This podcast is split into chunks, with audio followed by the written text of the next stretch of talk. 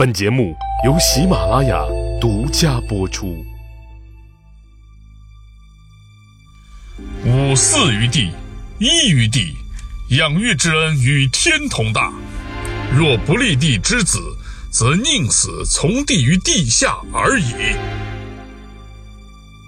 崇德八年，崇祯十六年，公元一六四三年的八月十四，大清国都城的崇政殿里，正在上演一出充满血雨腥风的皇位争夺战。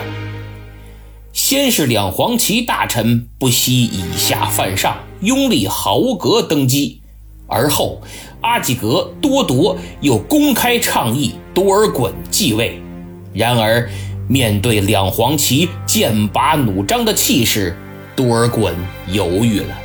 可多铎毫不妥协，一看哥哥半天不表态，情急之下豁出去了，干脆毛遂自荐。要当这大清国的皇帝，多尔衮当场否决。多铎又把德高望重的李亲王代善抬了出来，但李亲王明哲保身，说自己年迈力衰，当不了皇帝，并表示这龙椅还是睿亲王或某位皇子来做更合适。会开到这个程度，崇政殿内的气氛已经万分紧张，空气如同刀刃般阴冷可怕。豪格用犀利的眼神瞅着济尔哈朗，那意思：正亲王啊，正亲王，你倒是说句话呀！只要你站在我这边，他多尔衮再不甘心，也得俯首称臣。大清国的权重都在你这儿了，还不表态，更待何时？这边豪格心急如焚，那边正亲王却不动声色，犹如蛰伏深潭的千年老龟，一言不发，一动不动。据《神管录》所载。这时候，豪格终于按捺不住了，冲大家说了一句：“福小德薄，非所堪当，故辞退去。”就是坚决辞让立他为帝，说自己德行和福分不够，难堪皇帝之重任，然后转身走了。豪格这种做法。也许是发现目前自己并没有处于绝对优势，所以就想走一步险棋，用自己的辞让、放弃来促使局面发生改变。比如两黄旗大臣和殿外的巴牙剌兵借机发飙，逼迫诸王贝勒大臣做出立皇长子豪格为帝的决议，等于他想来个欲擒故纵。置之死地而后生，但事情的发展却超乎了他的意料。各位想想，眼前局势瞬息万变，如此紧要关头，本来就应该不错眼珠的盯着，可他居然走了，在最危险的时刻下了这么一招最危险的棋。使局势完全脱离了自己的掌握，由此大清国的皇位与这位肃亲王擦肩而过，以至于后来他都追悔莫及。殿内两黄旗大臣们本就非常紧张。一看自己拥立的皇位继承人遭到白旗三王的竭力反对，离席而去，立马急了。他们怒目圆睁，手握刀柄，纷纷上前，提高了嗓门，使劲嚷嚷：“这个说，若不立先帝之子，我们也不活了。那个说，我们能有今天，全是先帝给的。”谁不让先帝之子继位，我我就跟他们拼了！对，拼了，必以死相拼！哎呦，这个乱呐！大清国的皇宫正殿眼看就要成为殊死肉搏的战场。李亲王代善见此阵势，急忙虚晃一招，跳出圈外，溜之大吉。骑墙派就是骑墙派，代善绝不会眼瞅着墙体都要倒了，还在上边骑着不下来呀。英亲王阿济格反应也很快，代善前脚走，他后脚紧跟着随之而去。现在一边是虎视眈眈、随时准备刀兵相见的两黄旗大臣，一边是寸步不让的白旗二王多尔衮和多铎两兄弟，可以说血腥厮杀一触即发。夹在中间的基尔哈朗仍旧一言不发，他明白这急剧变化的形势与自己的沉默是有关系的。瑞亲王多尔衮看着两黄旗这些人张牙舞爪，心里悔恨不已呀！早知道自己也应该把两白旗的精锐巴牙剌兵给调来。针锋相对，列阵于两黄旗巴牙剌兵面前，或者给他来个反包围，就绝不会像现在这么窝囊。多尔衮回头看了看那把空荡荡的龙椅，真是近在咫尺，抬腿就能坐上去。这皇位他已经等得太久了。本来一步之遥，现在却遭雄关阻隔。多尔衮万没想到，两黄旗竟然舍弃身家性命，使出这么厉害的手段。当前的局势，他确实始料未及。但多尔衮仍旧十分冷静。这瑞亲王真不是乱疯的，生死关头。他明白，若两黄旗与两白旗真的兵戎相见、自相残杀，他的皇帝梦不仅会摔得粉碎，整个国家和民族同样会面临分裂和毁灭。这个结局是他所不愿看到的。多尔衮渴望爬上眼前这把龙椅，渴望掌握至高无上的权力。他想做大清国的一号人物，想要带领这个国家杀进中原，在更为广袤的疆土上君临天下。可目前形势严峻，如果继续坚持问鼎皇位，后果只能是头破血流。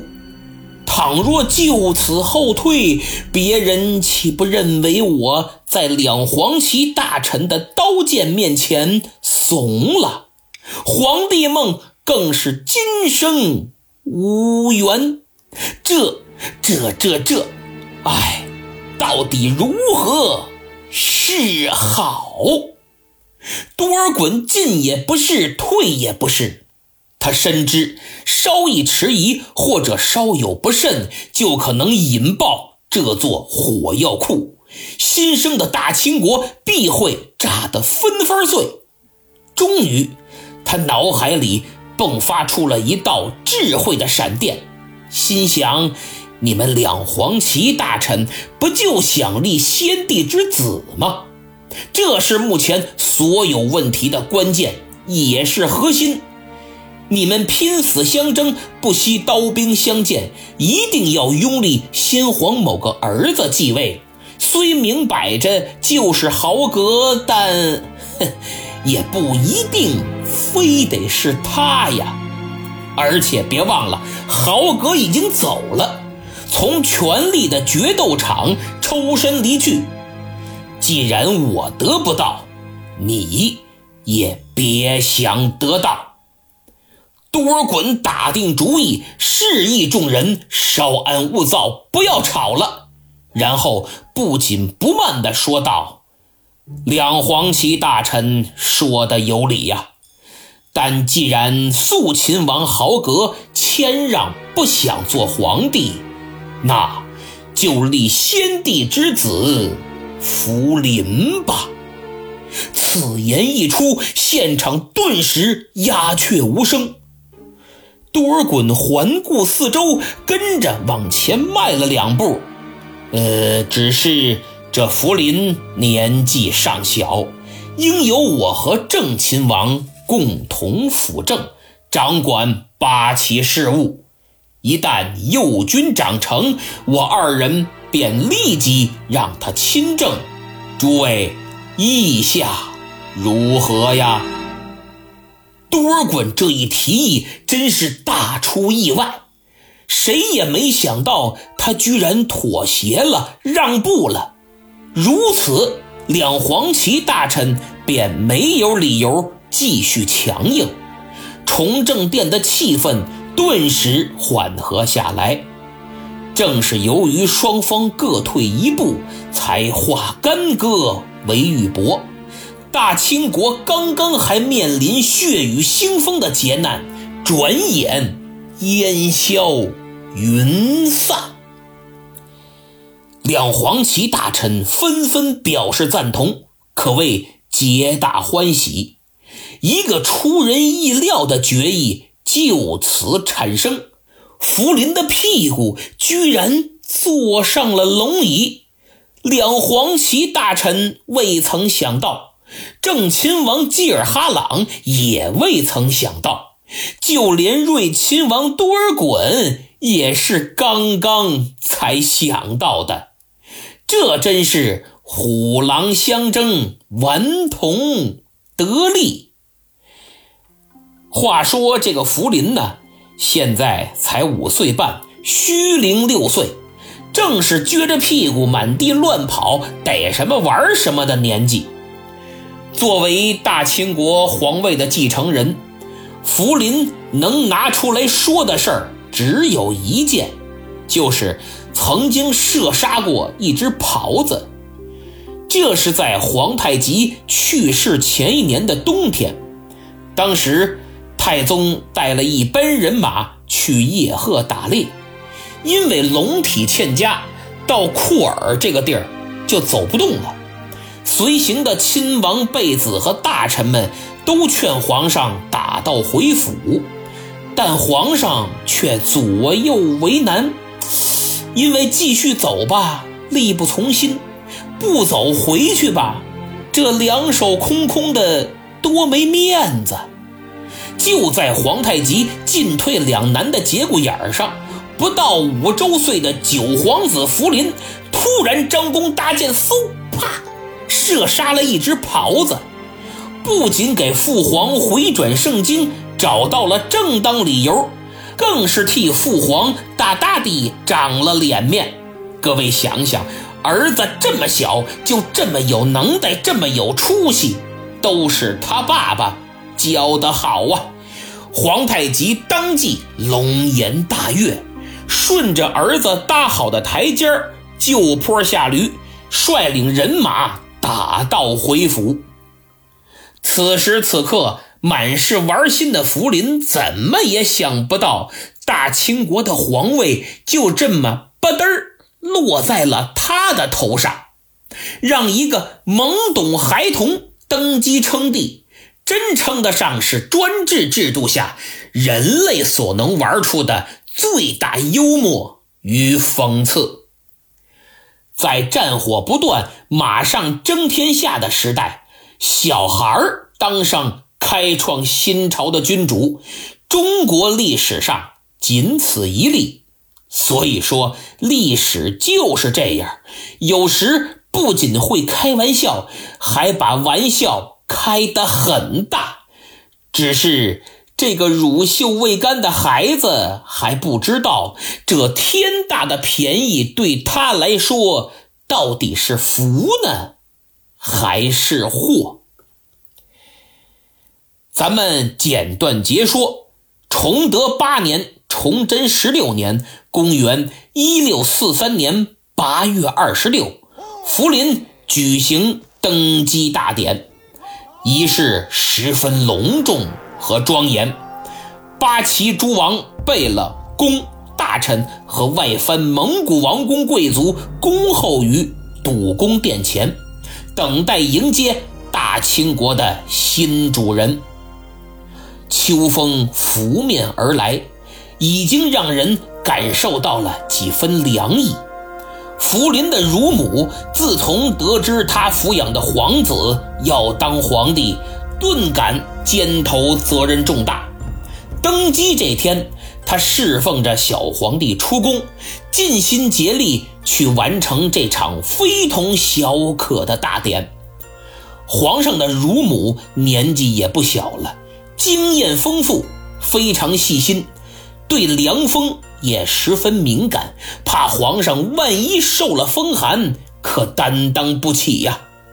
于是他立即拿来了貂裘，可小皇帝坚决不穿。这五岁出头的娃娃贵为皇上，他说不穿，大家也只能从命。正这会儿，玉辇到了跟前，福临毫不客气地爬了上去。身后的乳母不加思索，很自然的抬腿，刚要上，小皇帝却制止了他，说：“这东西你可不能做呀。”小福临坐着他才有资格乘的玉辇出东掖门升殿，坐在了那把空虚了十七天的龙椅上。坐定之后。他就问左右侍臣，说：“一会儿各位伯伯、叔叔、哥哥们前来朝拜，我要不要还礼？”侍臣告诉他：“您只受礼就行，不必还礼。”小皇帝便不再客气，正经八百地坐在金交椅上，接受和硕正亲王济尔哈朗。与和硕、睿亲王多尔衮率领其他王公大臣行三跪九叩之礼，这场面不禁令人捧腹。才五岁出头的小娃娃，稀里糊涂就成了大清国第二位皇帝。争夺皇位的大戏刚刚过去，惊魂初定。人们不禁要问：这睿亲王多尔衮为何偏偏推选皇九子福临呢？有一则桃色故事传得沸沸扬扬，说多尔衮与美丽动人的庄妃有着说不清道不明的暧昧关系。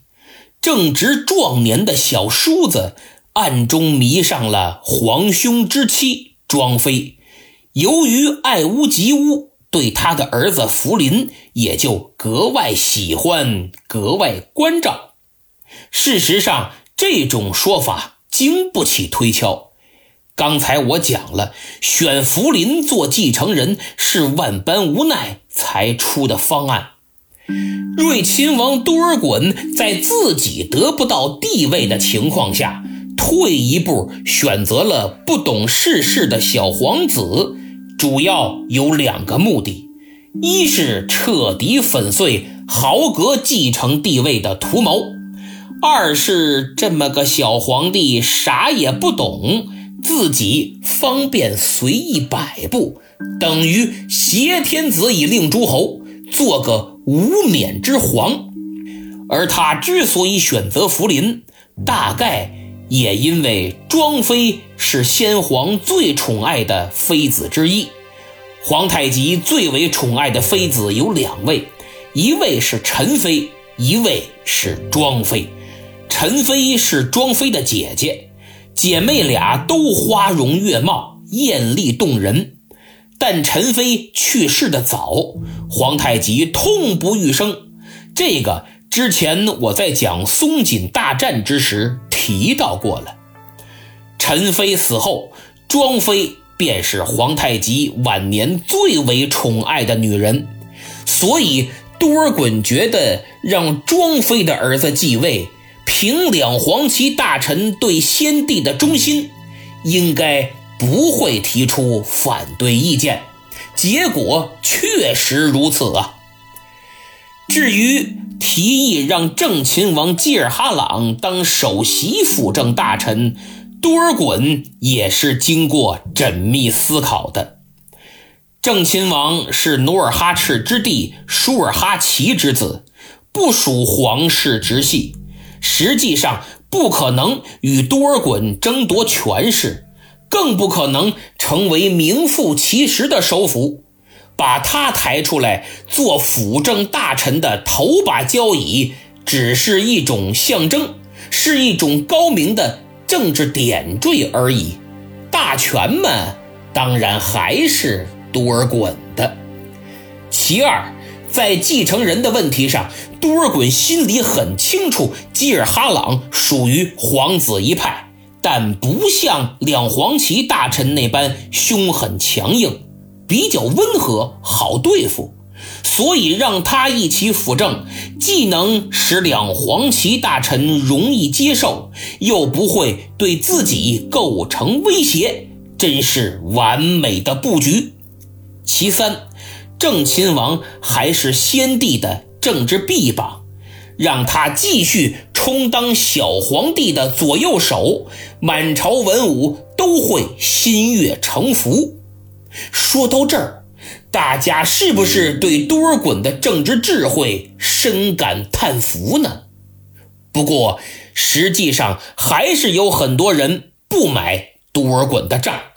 他们认为，肃亲王豪格已近中年，凭什么不能立为皇帝，反而立一个不到六岁的小娃娃？何况豪格战功赫赫，颇具威望。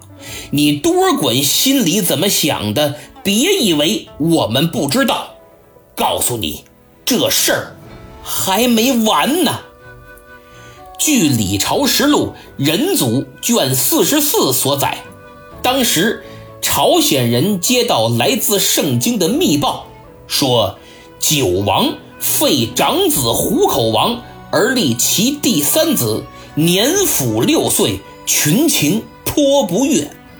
九王就是多尔衮，虎口王就是豪格，第三子是虚龄六岁的福临。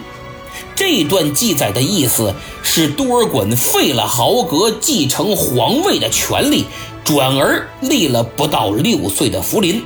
大臣当中很多人极为不满，颇有反对之声，所以这皇位之争。并没有因福临的上台而画上句号。那么，最终结果如何？多尔衮和豪格又有怎样的结局呢？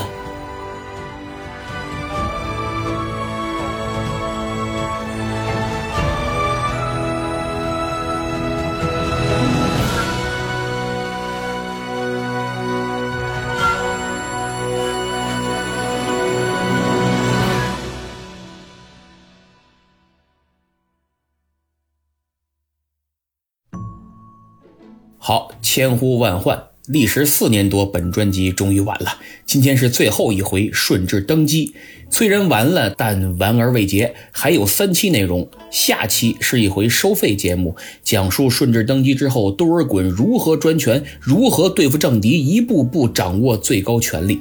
最后两期是免费节目，讲鳌拜的。讲述他的一生是怎么从大清的巴特鲁成为阶下囚。希望这三期节目能给本专辑画上完美的句号。现在看看上期的沙发，归了沸腾的水银，恭喜啊！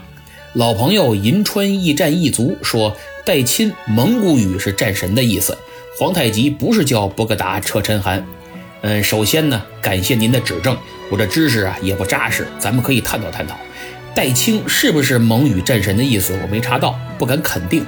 如果有蒙古族的听友，可以留言说一下。我查到的是，当时蒙古贵族常用代清来称呼，比如卡尔喀五部的贝勒中就有奥巴代清，扎鲁特部的贝勒巴雅尔图代清。这起码说明代清肯定是蒙古贵族经常使用的贵族称号，很可能有战神的意思。希望有专家听友进一步举证确认。再有一六三六年，以林丹汗之子鄂哲为首的数十位蒙古王公一起向皇太极宣誓效忠，给上的头衔就是博格达车臣汗。博格达蒙语是天，车臣是聪明智慧，正好与他的汉语尊号天聪汗相对应。你说皇太极不是博格达车臣汗，这我有点懵了啊！不排除我错了啊！还是那句话，请举证，出自何典？咱们探讨。现在感谢一下打赏的朋友，他们是幸福的猪八弟和智桑卓吉，感谢二位。本周西米团成员还是一个没有，等于整个四月都没人入团，真可怜啊！我那二战太平洋战史就没人愿意看吗？哎，真是欲将心事付瑶琴，知音少，弦断有谁听？不过没关系，哪怕有一位，我也会继续连载。我相信这只是时间问题，好作品一定会有人愿意看的。希望大家多多为节目点赞和转发，特别是在朋友圈宣传一下，在下感激不尽。咱们西米团再会。